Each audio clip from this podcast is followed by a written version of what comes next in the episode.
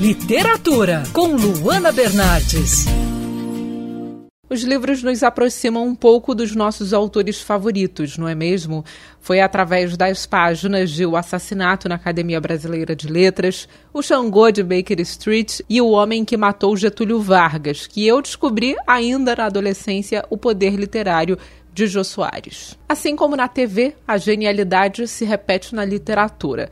Com muitas histórias aqui no Rio de Janeiro, Jô me rendeu altas risadas. Com um humor cheio de contexto histórico, o leitor conhece um pouco da nossa história, né?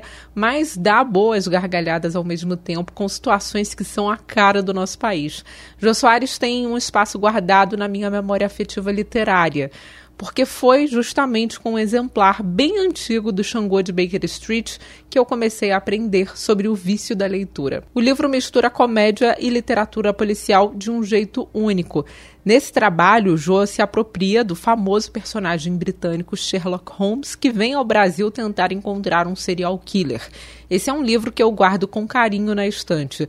Joe influenciou meu gosto pelos livros e tenho certeza que vai continuar influenciando outras gerações. Uma pena não poder mais aguardar com ansiedade um novo lançamento mas o rico e precioso trabalho do apresentador já foi eternizado e vai sempre fazer parte da nossa história literária. Eu sou a Luana Bernardes e você pode acompanhar mais da coluna de literatura, seção do site bandnewsfmrio.com.br clicando em colunistas.